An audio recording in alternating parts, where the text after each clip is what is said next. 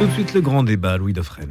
Allez, le grand débat qui nous emmène pendant à peu près 40 minutes sur le terrain de l'actualité de la semaine que l'on va commenter donc avec nos amis débatteurs, Antoine Assaf, écrivain philosophe. Bonjour Antoine. Bonjour Louis de Fresnes et Notre-Dame. Jean-François Coulon des Arts, journaliste. Bonjour Jean-François. Bonjour. Vous avez été journaliste dans la télé, hein, je crois, Jean-François, pas Pour la mal. hein. télé, la radio et la presse écrite. Allez, Jean de Saint-Chéron est également avec nous aujourd'hui, essayiste, auteur de plusieurs ouvrages, notamment sur Blaise Pascal. Bonjour Jean.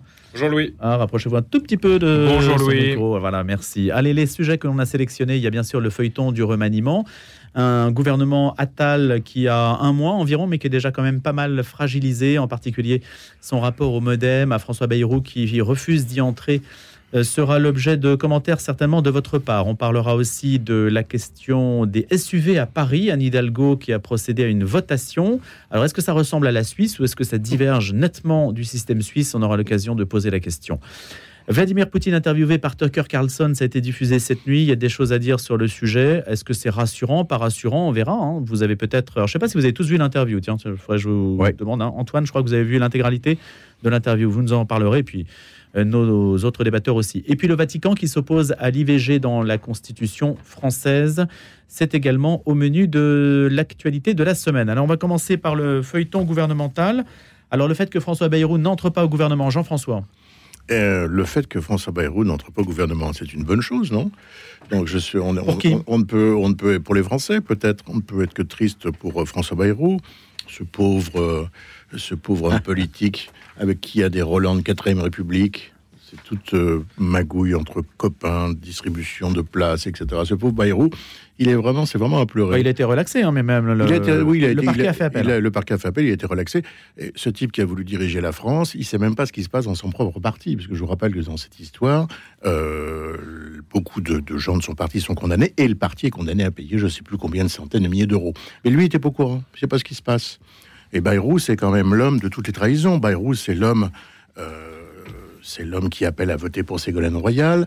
Bayrou, c'est l'homme qui appelle après à voter pour François Hollande. Euh, c'est l'homme qui a une obsession, c'est le RPR, puis l'UMP, puis euh, les Républicains qu'il déteste. Qu'importe la France, passe avant ses petits combats personnels. Bref, Monsieur Bayrou a l'âge, largement l'âge de la retraite, il devrait la prendre. Mais il est toujours là. C'est quand même un point de repère Ah bah, dans la vie politique française. Il est là parce qu'il a, c'est un faiseur de roi. Il a fait Monsieur Macron. C'est grâce en 2017 aux apports et aux voix de Bayrou que euh, Macron rentre à l'Élysée. Mais il contente, il, quoi, il contente, pardon, il fâche beaucoup de monde. Il a fâché Jean-Luc Bourlange, qui est quelqu'un d'important dans son parti. Parce que la décision, il l'a pris tout seul. Il a fait. C'est une bataille d'ego, quoi. Il- voilà, c'est pas le proviseur qui voulait lui donner le bon point, c'était le surveillant général, donc il se fâche. Il se met et il tempête. C'est assez triste. Allez, François Bayrou, vu par Jean-François Coulon des Arts, Jean de Saint-Chéron. En tout cas, moi, j'ai été surpris euh, d'apprendre euh, euh, hier que le, parquet finalement avait décidé d'interjeter appel de la suite au jugement de relax de, de- de François Bayrou, parce que s'il avait accepté 24 heures plus tôt de prendre un gros portefeuille ministériel dans le nouveau gouvernement, ça aurait été un nouveau faux pas politique majeur euh, pour, euh, pour cette majorité présidentielle qui déjà a vécu quelques, quelques secousses depuis, euh, depuis 28 jours et se trouve dans quelques affaires. Donc je me demande comment sont étudiés, ou s'ils sont étudiés, les dossiers euh, juridiques des, des éventuels ministres ou des ministres en exercice par le, le camp présidentiel. Il y a déjà eu des ratages hein, de ce Voilà, bon là c'était quand même assez assez cocasse et je pense que dans le camp Macron on a été quand même assez re- assez assez soulagé finalement hier après-midi euh, de du, du refus de François euh, Bayrou si il avait été euh, si effectivement il a il a explicitement refusé un portefeuille ministériel parce que ça reste quand même assez assez flou cette histoire. Il a annoncé qu'il ne rentrerait pas au gouvernement, mais un portefeuille précis lui a-t-il véritablement euh, été proposé? C'est incertain. Il a laissé planer le doute hier sur l'éducation nationale en disant j'étais prêt, cherchant d'une certaine manière peut-être à racheter la brutalité euh, de son claquage de porte de la veille. Euh, parce que qu'est-ce qui s'est passé euh, quand il claque la porte la veille? La grande question, qui évidemment a tourné tout de suite dans tous les esprits, c'est est-ce que Bayrou oserait préparer une candidature à l'élection présidentielle 2027 Alors, Jean-François est-ce que, que Bayrou, Bayrou avait peut-être dans l'idée d'être le, le Medvedev pardon, de- du président Macron, puisque le président ne peut pas se représenter, Mm. la Constitution l'interdit, mais il pourra se représenter cinq ans plus tard. Mm. Est-ce qu'il ne serait pas par, par hasard, est-ce qu'il n'avait pas ça dans l'idée d'être le Medvedev euh, de, de Macron? Euh, Je ne sais pas, il faudrait lui, faudra, faudra lui poser la question. Antoine Assaf Bah, Bayrou, je le résume mon amour depuis que je le suis, euh, depuis les Pyrénées, même un peu dans les hauteurs, c'est la stratégie de la trahison. Et il y a chez lui une infidélité constante euh, dans sa façon de dire. Il a cru à un moment pouvoir faire du Chirac. C'est-à-dire Chirac euh, voulait se débarrasser de son copain Giscard. Il introduit François Mitterrand. Il ramène la France carrément une génération en arrière. hein. Il a ressuscité Mitterrand. Vous savez, il a bloqué la France pendant 14 ans, puis avec lui 12. Et là, à mon avis, Bayrou a bloqué une certaine stratégie de la droite en sacrifiant les siens pour espérer devenir président de la République. Je crois que Jean-François a raison de penser à ça. Euh, La stratégie Medvedev, je la vois absolument dans la tête du cher Macron, mais elle se joue entre deux personnages chez lui. Pour liquider le Philippe, donc Édouard Philippe, et liquider la figure de notre euh, Vauquier, il lui reste Attal s'il arrive à dépasser Marine Le Pen dans quelques années. S'il n'arrive pas, il est tout à fait à jouer la stratégie Chirac avec Marine Le Pen qui de plus en plus commence à être acceptée en France à 32-34%. Il peut jouer Marine Le Pen pour être le seul homme de l'opposition en face d'elle pendant cinq ans. Il est très jeune et il a encore euh, de quoi revenir. Mais à mon avis, Bayrou a perdu le contenu politique, il a perdu un peu cette touche où il pouvait jouer un rôle et il est dans une sorte de politique fiction. Il n'a pas annoncé la politique par rapport à son désir, il n'a pas fait son coming out comme d'autres, notre Premier ministre. Il est un peu dans cette hésitation et la traîtrise, comme dans les pièces de Shakespeare, de King Lear, et vous êtes pris par votre propre trahison et vous jouez votre rôle tragique jusqu'au bout. À mon avis, ce sont les dernières déclarations de Bayrou et le dernier mandat. Après, Dieu- on n'entendra plus parler de lui. Il y a dans ce remaniement aussi d'autres euh, éléments. Il y a le fait évidemment que la ministre de l'Éducation nationale donc soit exfiltrée. Ça n'est pas tellement une surprise, mais cela dit euh, quelque chose quand même de, de ce mois de janvier que l'on a vécu, qui se termine un, un petit peu euh, en queue de poisson, non, Jean-François Coulon des Arts La montagne accouche d'une souris. Quoi. Je veux dire, on a attendu un mois, on reprend les mêmes et on recommence. Il y a cinq nouveaux entrants. Oui, effectivement, que euh, AOC soit dégagée de, de la rue de Grenelle, euh, on s'y attendait. Il faut dire qu'elle était peut-être pas à sa place, cette brave dame. Mais bon, c'est tout ça pour rien, quoi. Tout ça pour ça. Mais c'est vraiment la comédie du pouvoir. C'est- surréaliste. Il y, a, que- sans- il y a sans doute eu un échec aussi, euh, sans doute plusieurs tentatives de débauchage, de gros coups de filet euh, à droite ou à gauche.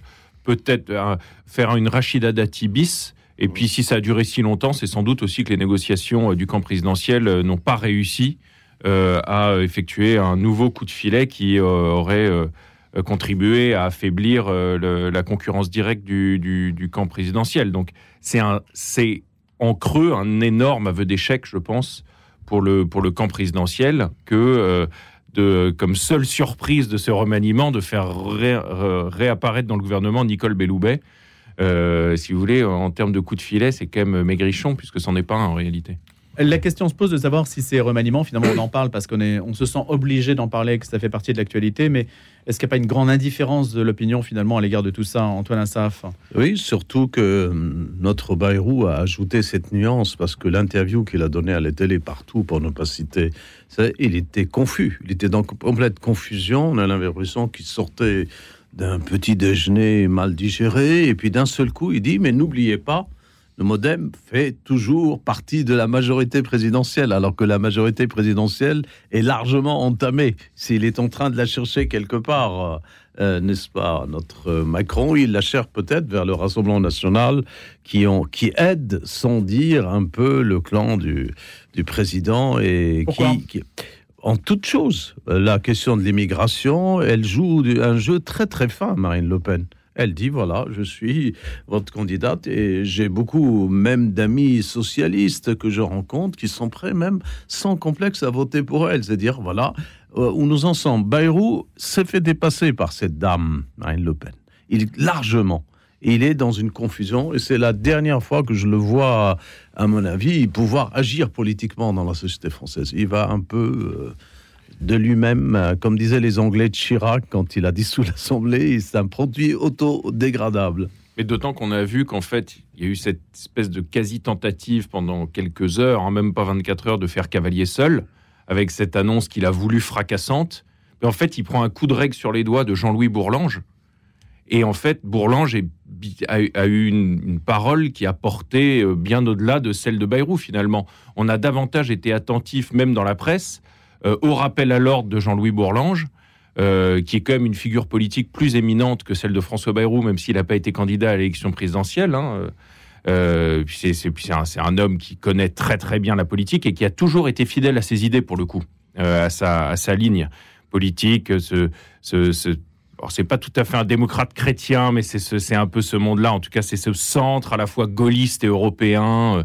Et, on voit que tout de suite, finalement, Bayrou a pris peur euh, du. Alors, je sais pas si c'est du maître Bourlange, mais en tout cas, du fait qu'il avait fait un pas de côté qui non seulement euh, ne faisait pas adhérer euh, grand monde, mais en plus lui vaudrait peut-être un dernier discrédit dans sa, dans sa carrière politique qu'il avait peut-être l'espace de quelques heures espéré grandiose en rêvant à 2027, mais il a dû s'apercevoir que c'était un château en Espagne. Voilà. Jean-François. Oui, pour compléter ce que dit Jean, en fait, euh, Bourlange, lui, aime ce pays et aime ses habitants. Il aime la France et il aime les Français.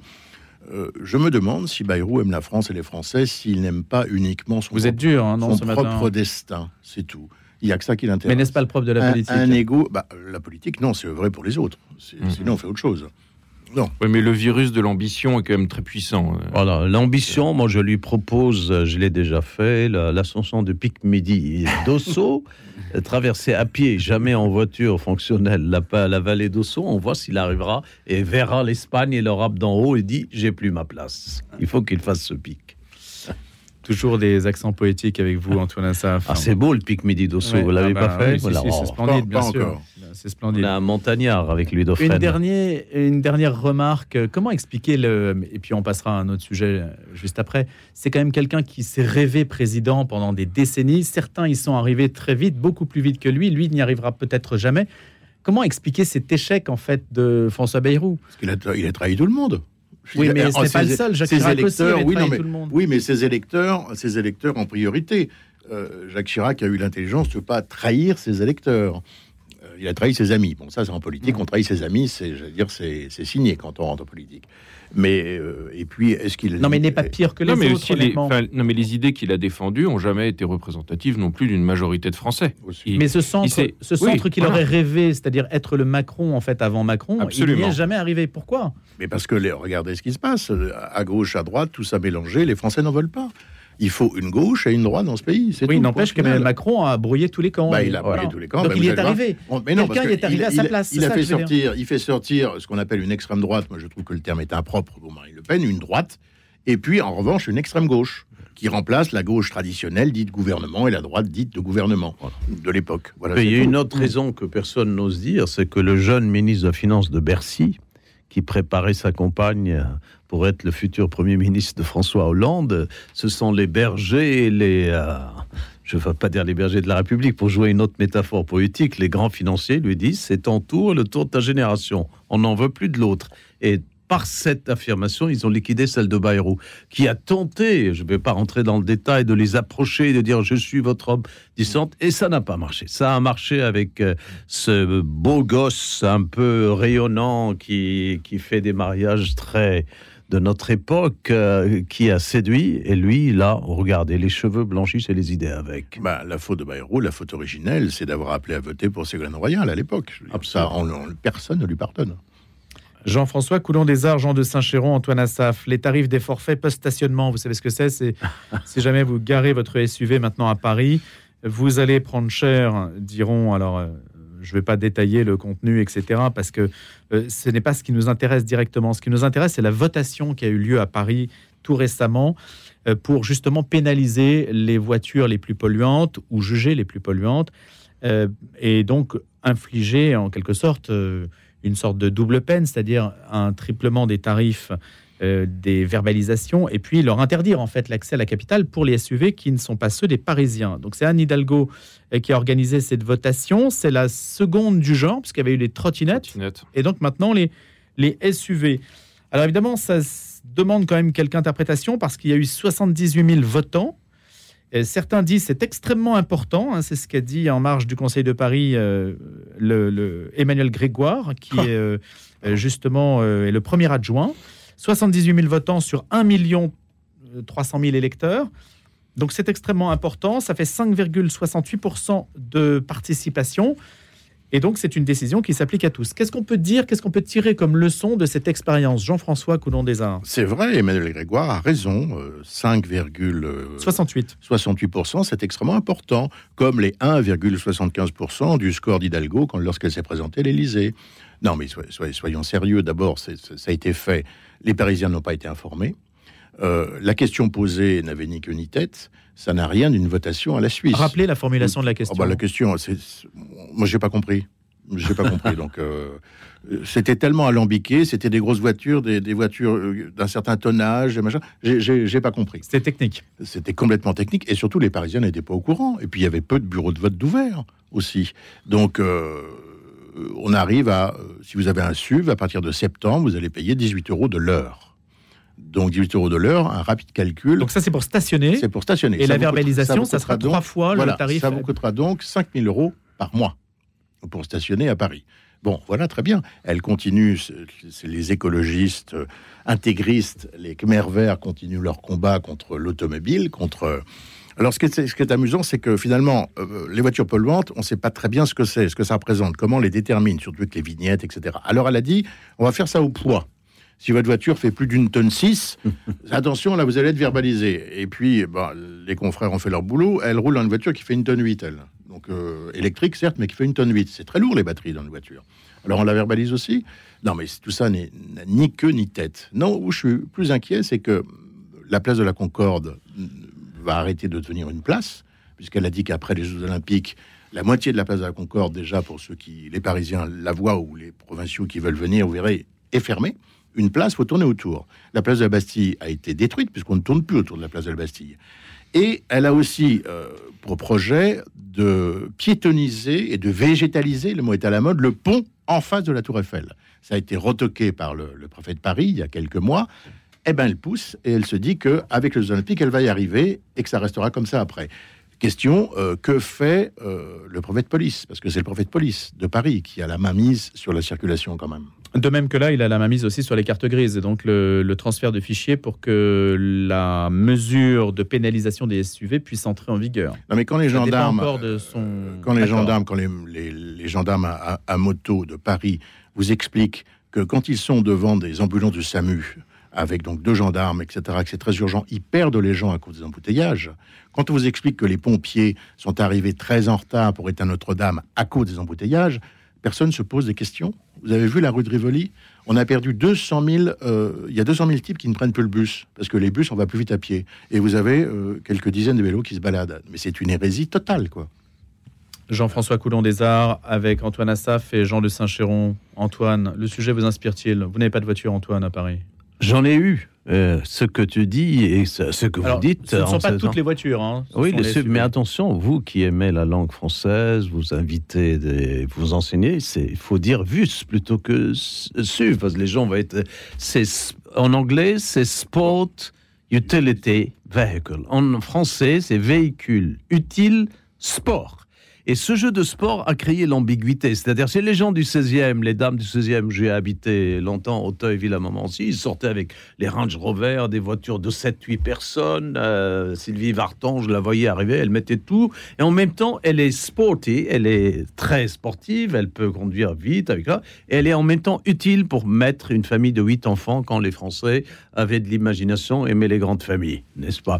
Et là, elle a joué sur cela, mais elle a sa méthode, je ne sais pas si vous l'avez suivie dans sa carrière, elle, elle applique la méthode qu'elle a, qu'elle a impliquée quand une des rares, a d'ailleurs, avait été acceptée au concours de l'inspection au travail comme femme. Elle l'a appliquée, elle était militante et elle inspectait le travail toujours dans un sens idéologique. Elle pouvait À arrêter à charge. C'était incroyable. Et elle le fait quand les gens du 16e, d'ailleurs, qui, qui se sont manifestés devant la mairie du 16e, euh, et d'autres. Il y a une, chez elle une conception de la cité de Paris, je reviens, qui est liée aussi à l'écologie, au désir flamboyant, à la LGBT qui veut absolument exister. Et à partir de là, il n'y a pas de rapport avec l'écologie. Euh, si, l'écologie, les plaisirs, mm. c'est-à-dire là, moi à côté maintenant, je suis dans le sixième. Quand vous traversez au bord de la Seine, les berges, je dis tiens, j'ai la Seine euh, pour moi, mais en même temps vous bloquez tout Paris et les gens deviennent fous. Et je rends la responsabilité à celui, un homme politique de taille quand même. Je l'ai pratiqué, Monsieur Séguin, qui a refusé la, stratégie d'union de Jean Tibéry, qui a fait le bon travail avec Chirac, pour sauver la mairie de Paris. On l'aurait toujours à droite s'il n'y avait pas cette division.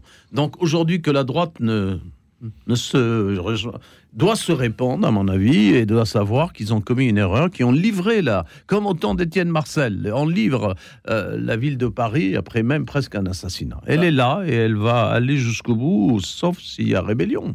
Bah, la loi stratégie PLM, politique. La loi PLM, Macron euh, veut la rayer de la carte. La loi PLM, Paris-Lyon-Marseille, c'est une super proportionnelle.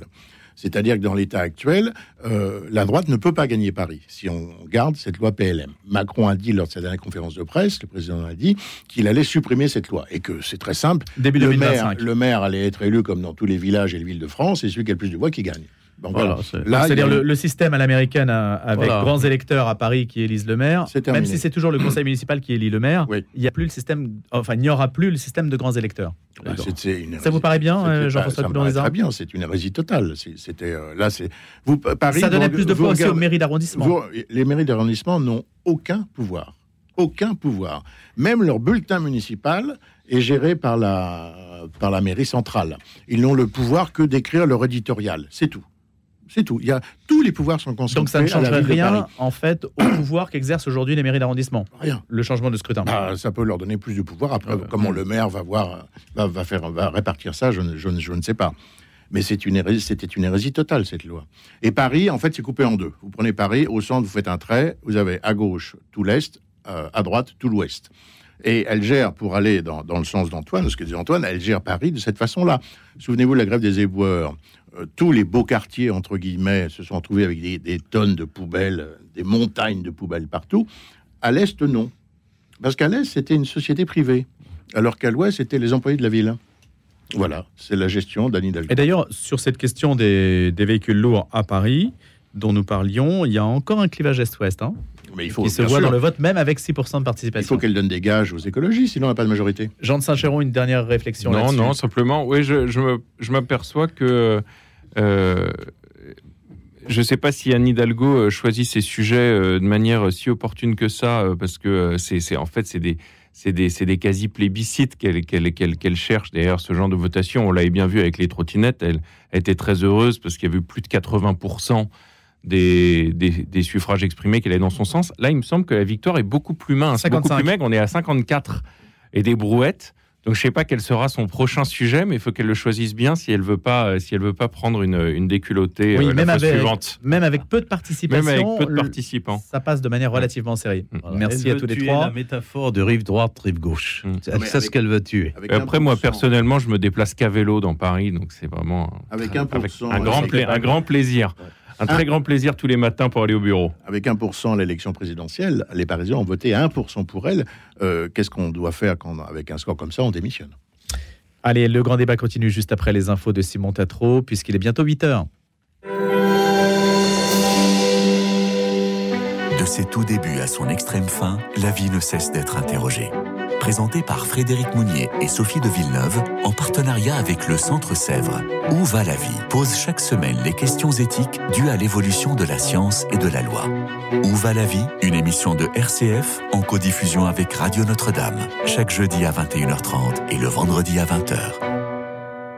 Merci à Catherine. Merci à Nicole, André, Mireille ou encore Patrick.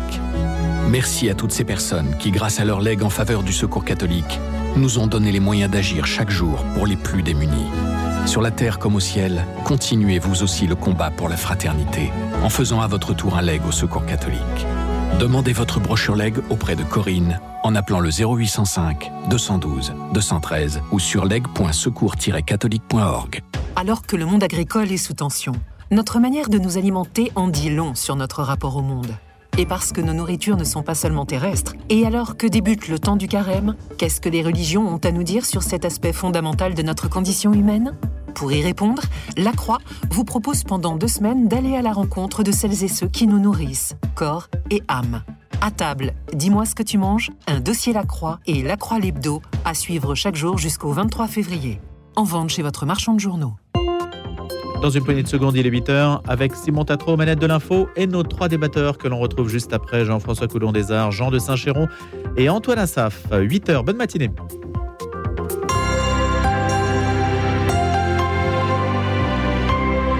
La valse du remaniement a amené de nouveaux visages. Après l'annonce hier de la composition du gouvernement de Gabriel Attal au complet, une dizaine de nouveaux ministres ou ministres délégués s'apprêtent à faire leur entrée dans l'exécutif. Certains se sont vus confier des ministères clés comme la santé, l'éducation ou encore le logement. Son nom circulait avec insistance depuis mercredi pour remplacer au pied levé Amélie Oudéa-Castera à l'éducation nationale, embourbée depuis sa nomination dans de multiples polémiques sur la scolarisation de ses enfants dans l'école privée Stanislas. Nicole Belloubet, ancienne ministre de la Justice de 2017 à 2020 dans le gouvernement d'Édouard Philippe, revient donc aux affaires dans l'équipe de Gabriel Attal. Frédéric Valtou prend en charge la santé, puis il était pressenti pour l'industrie, mais c'est finalement au logement que Guillaume Casbarian a été nommé. Et les réactions à ce nouveau remaniement ne se sont pas faites attendre. Le député Debout la France, Nicolas Dupont-Aignan, demande une nouvelle motion de censure. Des retours inquiétants pour boucher des trous, selon les Républicains. Un mois pour ça, un mois pour que les mêmes reviennent, s'est agacé le premier secrétaire du Parti Socialiste, Olivier Faure. Un passage éclair et mouvementé avec un record à la clé. Amélie Oudéa Castera quitte le ministère de l'Éducation nationale à l'occasion du remaniement annoncé hier. L'éphémère locataire de la rue de Grenelle conserve son ancien portefeuille des sports et des Jeux olympiques et paralympiques. Amélie Oudéa Castera sera restée moins d'un mois en poste. Elle bat ainsi un record jusqu'ici détenu par Benoît Hamon, resté au ministère seulement cinq mois. C'était en 2014. Le socialiste avait quitté le gouvernement aux côtés d'Arnaud Montebourg et d'Aurélie Filippetti, qui avaient critiqué la ligne économique de Manuel Valls et François Hollande. On passe à l'actualité à l'international et aux États-Unis. Joe Biden a réagi hier à la publication d'un rapport de pas moins de 388 pages dans lequel un procureur recommande de ne pas poursuivre le président américain après la découverte de documents classés confidentiels. Mais le document pointe un homme âgé avec une mauvaise mémoire. Depuis la Maison Blanche, Joe Biden a répondu aux critiques. Je n'ai pas de problème de mémoire, a-t-il lancé. Cette allocution du locataire de la Maison Blanche n'était pas prévue à son agenda. La presse a été prévenue par un communiqué seulement quelques minutes avant la prise de parole de Joe Biden, mais elle pourrait ne pas être bénéfique pour le président américain, car cinq minutes après s'être défendu, Joe Biden a fait une nouvelle gaffe. Comme vous le savez, au début, le président du Mexique, Sisi, ne voulait pas ouvrir la porte pour permettre à l'aide humanitaire d'entrer, a-t-il déclaré en référence au poste frontière de Rafah qui sépare l'Égypte de Gaza. Or, Abdel Fattah al-Sisi n'est pas le président du Mexique, mais bien le président de l'Égypte. Et puis un mot du conflit au Proche-Orient. L'armée israélienne a intensifié ses frappes dans la partie sud de la bande de Gaza où sont réfugiés plus d'un million de Palestiniens. Visage, Thierry Lyonnais. Qui sont les compagnons du devoir ou les compagnons du Tour de France que l'on rencontre encore aujourd'hui, notamment sur les chantiers de nos cathédrales? Quelle est l'origine du compagnonnage? Quelle est leur formation? Quelles en sont les valeurs? Eh bien, c'est ce que nous allons découvrir cette semaine avec François Hichet, historien, l'un des plus grands spécialistes au monde du compagnonnage. Visage, une émission de RCF en codiffusion avec Radio Notre-Dame chaque dimanche à 17h et 23h. Ah, je me sens mieux. Au calme, au chaud. Et puis j'ai vu la différence sur ma facture d'énergie. Pour moi, c'est le jour et la nuit. J'ai eu l'impression de changer de maison. Vous avez envie de changer de vie Commencez par changer de fenêtre. Depuis 25 ans, la Maison de la Fenêtre vous change la vie en vous apportant plus de confort, plus de lumière et de vraies économies d'énergie. La pause s'est faite en une journée. Hyper pro. La Maison de la Fenêtre, certifiée Calibat RGE 01 42 11 03 03 01 42 11 03 03. Tous les jours à 8h45, Radio Notre-Dame vous offre un bol d'oxygène. Les questions essentielles de notre vie abordées par un prêtre dans un langage franc et direct. Oxygène tous les jours à 8h45 et 19h45. Le grand débat. Le grand débat. Louis Dauphren. Vous avez été nombreux à apprécier l'interview d'Emmanuel Todd cette semaine sur notre antenne, auteur de La défaite de l'Occident et qui a une certaine position aussi sur la Russie, en tout cas qui essaie de nous défaire de certaines de nos illusions dans les analyses que l'on peut avoir. Alors, rejoint-il l'analyse qu'a faite elle-même, lui-même, euh, Vladimir Poutine dans cette interview qu'il a donnée à Tucker Carlson, la première depuis le début du conflit en Ukraine, interview accordée donc à un journaliste occidental. Tucker Carlson, qui est une star de la télé américaine et qui a un positionnement, comme on le sait, conservateur. Alors conservateur au sens euh, large, hein, vous analyserez les choses. On sait que cette interview donc est passée cette nuit. Vous ne l'avez sans doute pas vue. Elle dure quand même deux heures à peu près. Antoine Assaf l'a vue, euh, ainsi que euh, d'autres personnes qu'on en a pu consulter. Et donc, que dit Vladimir Poutine en deux mots? Que bah, la défaite en Ukraine, la défaite de la Russie en Ukraine était impossible. Et puis, il a quand même précisé que l'invasion de la Pologne ou de la Lettonie, ça n'était pas dans ses projets. Hein, il a exclu une invasion de la Pologne ou de la Lettonie. C'est une question que lui avait posée Tucker Carlson. Alors, au-delà de ça, comment peut-on interpréter les propos du président russe Que signifie cette interview Antoine Assaf?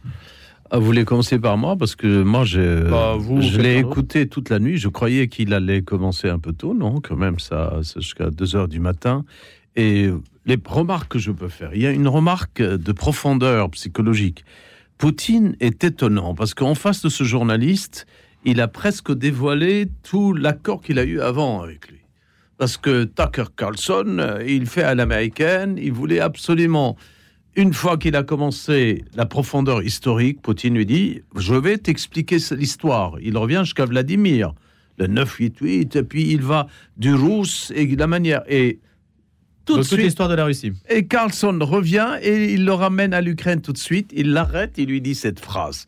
Il lui dit Nous nous sommes mis d'accord de faire un véritable interview sérieux et non pas talk show. hein. On se calme. L'autre, il, l'a- il lui dit Laisse-moi aller. Et il va l'acheminer jusqu'au la première et la, la deuxième guerre mondiale. Et il ne parlera de la décennie euh, vraiment 2000-2008 qui ont créé les accords de Minsk, qui est provoqué cette guerre qu'à la fin, qu'après presque 45 minutes. Et Taxon, à la fin, il lui revient, il lui dit attention. Votre formation, c'est Poutine qui dit aux journalistes, hein, si je te regarde, lui Dauphren, et je fais ton CV, il lui dit, je crois que ta formation est historique. Il lui dit, oui, j'ai fait de l'histoire. Je dis, Ouais, donnons de l'importance à l'histoire. Et je déduis de là que Poutine permet, on peut ne pas être d'accord, et je trouve la dépêche de l'AFP est tout à fait médiocre parce qu'ils ont dit son histoire de la Russie subjective. Elle n'a rien de subjectif, c'est une interprétation, comme on prend Napoléon, comme on peut prendre euh, une époque du Second Empire, et on a une vision historique. On n'a pas tous les documents. Et étonnamment, j'ai vu Poutine lui dire, puisque tu fais de l'histoire, je t'ai fait des facsimilés de documents historiques de nos archives. Il lui a offert des facsimilés, c'est les lettres écrites pour retrouver les terres. Pour dire quoi, la en fait Pour les- les- la, les- la- la formation des frontières, jusqu'à Hitler. C'est les lettres qu'écrivait au temps de la Pologne, parce qu'il ne faut pas oublier qu'au XVIIe siècle, les Polonais ont envahi le Kremlin, ils ont brûlé le Kremlin. On voit la réaction. Le et la- Kremlin, le Kremlin, Voilà. Bon, bah, c'est la prononciation russe. Bon, ne vous inquiétez pas.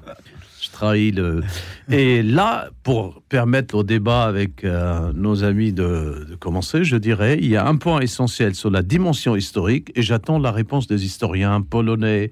Et là, il y aura un véritable. Et la deuxième, sur cette décennie 2000-2008, qu'est-ce qui s'est passé quand il a vraiment avoué que vous prenez Yeltsin pour un ivrogne, il n'a rien d'ivrogne, je suis sûr qu'il a tout vu. Et dans votre congrès américain au Capitol Hill, il a appelé au dialogue. Nous voulions même rentrer dans l'OTAN. Et là, il lui cite vraiment la rencontre avec Clinton. Il lui dit, est-ce que je peux rentrer dans l'OTAN? Et Clinton lui dit, laisse-moi consulter mon équipe. Il me retrouve le lendemain, dit Poutine, et il me dit, non, ça va pas être possible. Et dans ce cas, Poutine lui dit, il n'y avait plus de dialogue pour que cette Russie, qui n'est plus l'Union soviétique, et là, il y a un argument très fort qu'il a donné, si elle n'est plus l'Union soviétique, ça veut dire qu'il n'y a, plus, a plus de débat idéologique. Notre économie est presque capitaliste, elle est ouverte à vous. Nous avons un McDonald's que j'ai visité plusieurs fois à Moscou, donc commençons par le débat pour établir la paix dans le monde. Et là, il va vers la question des missiles, il va vers les frontières ukrainiennes, il va vers les présidents ukrainiens qu'il analyse. Ce désir de rentrer dans l'Europe qui devient presque une agression, la majorité russe qui n'ont pas été consultés et qu'il voudrait consulter, et puis toute la suite. Certainement l'Union européenne, pour conclure, avec le porte-parole, le Stano, Peter Stano, qui traite Poutine de grand menteur. Ça n'est pas un débat. Il faut répondre à la profondeur historique et il faut répondre à la profondeur stratégique qu'il a décrit au moins dans la décennie qui ouvre le millénaire. Premier qui a abouti à la guerre. Premier décryptage de l'interview de Vladimir Poutine chez Tucker Carlson. Jean-François Coulon des Arts. Oui, pour compléter ce que dit Antoine Assaf, et si euh, Poutine avait envahi l'Ukraine à cause de nous, à cause de nous les Occidentaux, parce qu'effectivement, vous l'avez rappelé, euh, lorsqu'il arrive au pouvoir, il tend la main à l'Occident. Les Américains peuvent être contents, ils ont gagné la guerre froide, exit les communistes, exit l'Union soviétique. Et effectivement, les, la Russie a été humiliée. Elle voulait rentrer dans l'OTAN, voire même dans l'Union européenne, ce qui aurait fait nos affaires. Souvenez-vous de De Gaulle, de l'Atlantique à l'Oural. Euh, et on a, on a méprisé la Russie. Les Occidentaux ont méprisé la Russie. Est-ce que ça ne serait pas de notre faute, entre, je mets tout ça entre guillemets, bien sûr, si on en est à cette situation-là?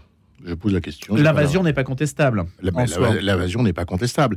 De toute façon, l'Ukraine étant un État. Non, mais l'Ukraine étant un État, on est tout à fait d'accord.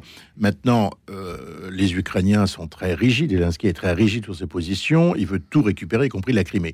Je rappelle que la Crimée, on parle d'histoire, n'a jamais été ukrainienne. Ça a toujours été russe. Toujours. Donc, euh, si personne ne s'assoit autour de la table en y mettant un peu du sien, la guerre peut durer très longtemps. Ah, la question, justement, c'est en fait, c'est ça. C'est quand il dit que la défaite de la Russie en Ukraine est impossible. Bah, euh, comment, comment le recevons-nous Il y a combien d'habitants en Russie? Il y a combien d'habitants en Ukraine? Prenez l'histoire. Euh, lorsque vous avez 250 millions d'habitants et 100 millions, je ne sais pas, il faudrait vérifier les chiffres, mais la proportion doit être la bonne. Euh, les, 250 millions n'ont jamais perdu. C'est un fait historique. Donc voilà. Jean de hmm. Saint-Chéron. Non mais il faut quand même interroger, malgré tout ce qu'on peut dire de l'histoire, de, euh, des, frontières telles qu'elles ont été à un moment de l'histoire, de, de la manière dont elles ont bougé, euh, en particulier euh, pour l'Ukraine ces 100 dernières années, il faut quand même interroger le fondement idéologique ou politique ou impérialiste, comment l'appellera-t-on Ça, c'est à chacun d'en juger de cette volonté de, rétablir la grande Russie que rêve Vladimir Poutine. Quelle est la légitimité de ce désir?